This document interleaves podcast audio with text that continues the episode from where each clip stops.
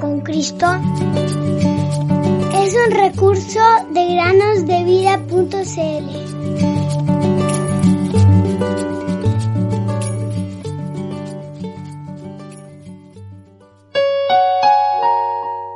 Alabad a Jehová porque Él es bueno, porque para siempre es su misericordia. Salmo 118.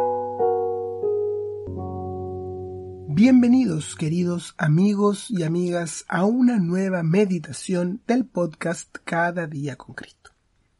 ¿Has salido alguna vez al atardecer y has visto algo negro que pasaba volando por encima de ti? Lo más probable es que haya sido un murciélago. Estos animalitos se alimentan de mosquitos, polillas, escarabajos y moscas que atrapan mientras vuelan. Un murciélago puede comer hasta 8.000 insectos cada noche. Hay más de 1.200 especies de murciélagos en el mundo. Mucha gente cree que los murciélagos son ciegos, pero la verdad es que los murciélagos pueden ver. Sin embargo, por la noche dependen más de sus oídos altamente sensibles que de sus ojos. Utilizan la ecolocalización que consiste en emitir sonidos de ultrasonido para producir ecos. Al comparar los ecos que les llegan, son conscientes de su entorno. Esto les permite detectar y localizar a sus presas en la oscuridad.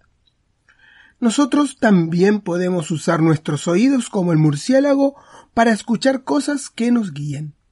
Tengamos cuidado con lo que oímos y escuchamos las malas palabras, la música del mundo, los chismes, todo ese tipo de cosas serán una mala influencia para nosotros y nos alejarán del Señor. En cambio, escuchemos la voz de Dios a través de la lectura de nuestra Biblia. Si la obedecemos, no andaremos por el camino equivocado de la vida. Desafortunadamente, a veces preferimos seguir nuestros propios deseos y nos negamos a ser guiados o controlados por el Espíritu de Cristo dentro de nosotros.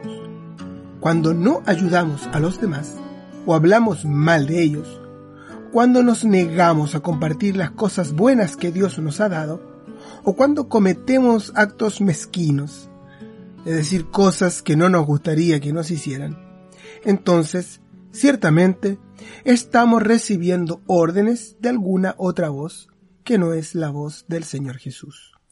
Queridos amigos y amigas, escuchen la tierna voz de Jesús cada día a través de su palabra. Y así como quieran que los hombres les hagan a ustedes, hagan con ellos de la misma manera. Lucas 6:31. Enfrenta